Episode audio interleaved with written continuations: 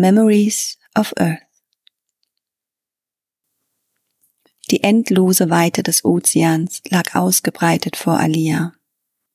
Was wohl hinter der großen Wassermasse lag? Sie grub ihre Zehen tiefer in den nassen Sand. Eine Welle umspülte ihre Beine und trug den Sand wieder zurück ins Meer. Die Hand vor ihren Augen konnte nicht viel gegen die Sonne ausrichten. Sie legte sich zurück, kleine, heiße Sandkörnchen im Rücken, ein kurzer, heißer Schmerz, der so schnell verging, wie er gekommen war. Geschlossene Augen halfen besser als Hände. Die Sonne strahlte rot durch ihre Lider. Ganz sicher würde sie später wieder einen Sonnenbrand auf der Nase haben. Aber für einen Tag am Meer nahm sie jeden Sonnenbrand in Kauf. Wie wundervoll das war. Das Meer und sein Gesang. Das Flüstern der Wellen, das Schreien der Möwen, das Lachen der Kinder. Aus der Ferne stimmte ein Nebelhorn in ihr Gesang ein. Das Meer und Alia. Alia und das Meer. Wie lange war sie jetzt schon hier? Das Nebelhorn wurde lauter. Alia seufzte. Es ertönte immer wieder, lauter, schneller.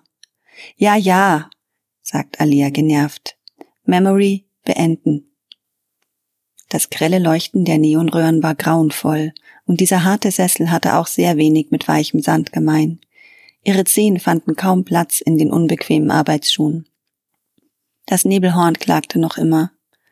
Alia seufzte erneut, öffnete die Augen, drückte den Wecker ihres Telespektors. Das Nebelhorn stoppt. Auch Memories Summen verstummte. Alia zog ihre Zugangskarte aus dem Schlitz und legte die Stirnkapsel zurück ins Ladegerät. Stand der Sessel auch genau so, bevor sie ins Zimmer kam? Wahrscheinlich würde das niemandem auffallen, wenn es nicht so wäre. Sie ging zur Eingangstür des Apartments und öffnete sie vorsichtig. Niemand da. Schnell schlüpfte sie hinaus in den Gang und schloss die Türe hinter sich.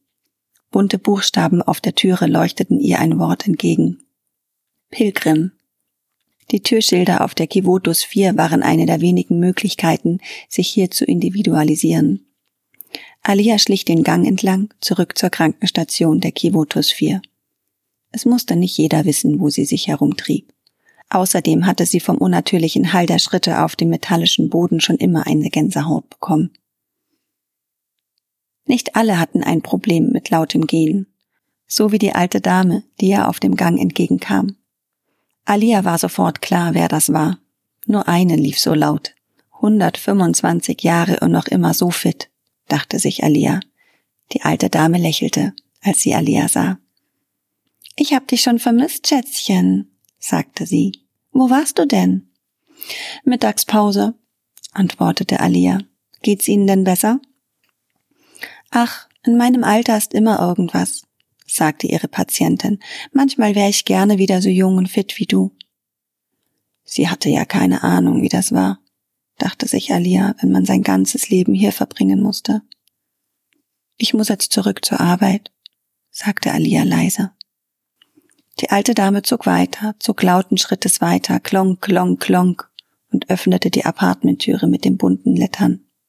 Das Klicken des Türschlosses hallte an Alia vorbei. Die großen Fenster der Kimotosphere wirkten neben Alia groß und mächtig. Warum musste sie jetzt schon wieder zur Arbeit? Und dann auch noch dieses Wort Mittagspause. So etwas gab es hier überhaupt nicht. Hier war immer Nacht, jeden Tag dunkler, jeden Tag weiter weg von der Sonne. Als sie klein war, da konnte man am Horizont noch mit bloßem Auge die Erde erkennen. Inzwischen hatte sich die Quotosphäre aber zu weit von ihr entfernt. Die Quotosphäre war eine von acht Raumstationen oder auch Aachen, wie sie von manchen liebevoll genannt wurden, die 20.000 Menschen durch das Weltall trug. Acht Stationen in acht unterschiedlichen Richtungen und niemand wusste genau, ob sie jemals auf einem neuen Planeten ankommen würden. Das ursprüngliche Kivotus-Programm sollte 48 dieser Aachen auf den Weg schicken, um eine neue Erde für die Menschen zu finden. Die simultanen Ausbrüche des Tongavo-Vulkans und des Cerro Cajo beendeten die wissenschaftlichen Forschungen. Der vulkanische Winter sorgte für ein rasches Abkühlen der Erdtemperatur und letztendlich für ein Ende des menschlichen Lebens auf dem Planeten. Von knapp neun Milliarden Menschen lebten jetzt noch 160.000, schwebten durchs All in acht Kivotos Raumstationen. Schwebten ohne Ziel. Es fehlte Alia hier trotzdem an nichts. Zumindest hatte sie das gedacht, bis sie entdeckte, wie man auf Memory anderer Menschen zugreifen konnte. Memory war der äußerst unkreativ gewählte Name für eine Maschine, in der man Erinnerungen speichern konnte. Erinnerungen, die der Besitzer mit Hilfe von Memory wieder und wieder erleben konnte. Leben konnte. Memory war kein einfaches Gerät wie ein Fernseher. Memory vermittelt alle Gefühle und Gerüche und Geräusche, die Teil der Erinnerung waren. Alias Arbeit in der Klinik ermöglichte es ihr, die notwendigen Zugriffsdaten der gewünschten Memory-Besitzer zu kopieren und so darauf zuzugreifen. So konnte sie spüren, was nur wenige Menschen auf der Kivotosphere jemals gespürt hatten. Was niemand in ihrem Alter jemals gespürt hatte und mit hoher Wahrscheinlichkeit auch niemals jemand in ihrer und mindestens der nächsten Generation. Ein Leben außerhalb der Raumstation. Ein Leben auf der Erde, dem Ort, von dem alle ihre Vorfahren abstanden der Ort, an dem die Menschen entstanden und der für immer ein Geheimnis bleiben würde. Ihre Urheimat. Frau Pilgrims Strandurlaub in Spanien gehörte zu ihren liebsten Memory-Erfahrungen. Alia konnte die schlechte Laune ihrer Kollegin schon spüren, bevor sie durch die automatisch öffnenden Türen der Klinik bog. Du bist zehn Minuten zu spät, entgegnete diese.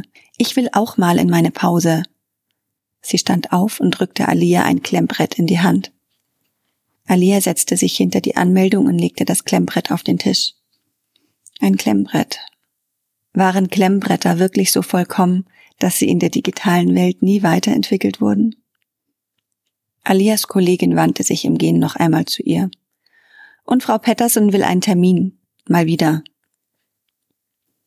Etwas Besseres hätte Alia nicht passieren können.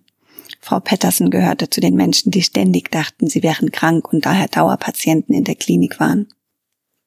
Aus diesem Grund kannte sich Alia in Frau Pettersens Erinnerungen schon sehr gut aus und jetzt hatte sie die Gelegenheit, den Urlaub in Italien fortzuführen. Frau Petterson, rief Alia zur Frau, die gegenüber der Anmeldung Platz genommen hatte und so wie es aussah, eingeschlafen war. Alia stand auf, ging zum Platz, auf dem Frau Pettersen saß und kniete sich vor sie ganz klar eingeschlafen. Sie schnarchte leise. Und sie hatte erstaunlich wenig Falten für jemanden, der die 160 schon überschritten hatte. 20 Jahre konnte sie locker noch machen, dachte sich Alia. Frau Petterson, sagte sie leise und nahm die Hände der alten Dame in ihre. Im Gegensatz zum Gesicht passten ihre Hände besser zu einer Frau in ihrem Alter, hart und ledrig, und mit vielen tiefen Gräben. Nicht mehr die Hände, mit denen sie damals in Italien durch Riccardos Haar gefahren ist, dachte sich Alia. Sie rüttelte Frau Petterson vorsichtig wach. Was? entgegnete diese schläfrig. Frau Petterson, ich bin's, Alia. Sie wollten einen Termin machen. Nach kurzer Orientierungslosigkeit wusste sie wieder, wo sie war und warum sie dort war. Alia half ihr vorsichtig auf und begleitete sie zur Anmeldung. Wann passt es Ihnen denn? fragte Alia. Oh, mir tut schon wieder alles weh, sagte Frau Petterson. Am besten so schnell wie möglich. So schnell wie möglich wieder in Frau Pettersons Memory. Das war perfekt. Wie wäre es denn morgen um vier ST? fragte Alia. Frau Petterson dachte nach. Sie rechnete. Viele Menschen, die auf der Erde aufgewachsen waren, hatten sich noch nicht an das neue Zeitsystem gewöhnt. 13 Uhr, half ihr Alia. Ja, 13 Uhr ist gut, sagte Frau Patterson. Und bitte, lassen Sie mich nicht mehr so lange warten wie beim letzten Mal. Ich bin nicht mehr die Jüngste. Aber natürlich nicht, entgegnete Alia. Mit einem Lächeln schaute sie Frau Patterson hinterher, die langsam durch die Türe bog und verschwand. In der Nacht schlief Alia wenig, träumte jedoch trotzdem viel vom Strand und vom Gesang des Meeres. Aber selbst ihre intensivsten Träume fühlten sich nicht so real an wie die Erinnerungen, die sie in Memory erfuhr. Wo bleibt sie denn nur? Sie hatte es doch sonst immer so eilig. Alia schaute auf die Uhr ihres Telespektors. Kurz vor Mittag. Da war es wieder, dieses Wort ohne Bedeutung. Das künstliche Licht in den Gängen der Raumstation unterschied nicht zwischen Tag und Nacht. Es leuchtete ununterbrochen, unnatürlich, immer und immer weiter. Die meisten jungen Menschen auf Kivoto störte das nicht. Sie waren hier geboren und kannten kein anderes Licht. Für Menschen, die das Licht der Sonne gesehen und erlebt hatten, die gespürt hatten, was auf ihrer Nase brannte, für die war es unerträglich. Ein paar Meter entfernt fiel Frau Pettersons Türe ins Schloss. Das wurde auch langsam Zeit. Alia wartete, bis sie sich von ihr entfernte, bis sie Richtung Klinik klick klackte und machte sich dann auf den Weg zum Apartment. Ihr Herz klopfte schneller, als sie sich an der Türe zu schaffen machte. Natürlich kam niemand, sonst hätte sie das gehört. Wenn man sich oft in fremde Apartments einschlich, dann entwickelte man ein Gespür für so etwas. Aber trotzdem, Vorsicht ist die Mutter der Porzellankiste. Warum man denn solche Sprichworte noch benutzte, fragte sich Alia oft. Die meisten Menschen auf der Kivotosphere wussten nicht einmal, was Porzellan war. Mit einer Kopie der Zugangskarte des Oberarztes hatte sie Zutritt zu den Zimmern aller Patienten. Das war einfacher als Plastikkarten zwischen Tür und Türrahmen umherzuschieben, einfacher als unprogrammierte Service-Roboter. Die konnten meistens doch nicht dicht halten. Im Zimmer roch es nach nichts. So wie überall auf der Kivotost 4. Dank der Luftreinigungsanlage konnten sich in der Raumstation weder Viren noch Bakterien vermehren. Aber leider verflog so auch jeder Duft der Individualität. Alia überlegte. Frau Patterson würde mindestens eine Stunde in der Klinik sein. Mit Wartezeit vielleicht etwas länger. Und meistens wurden ihre Schmerzen wieder stärker, sobald der Arzt ihr mitteilte, dass sie nichts habe. Also 90 Minuten. Mindestens.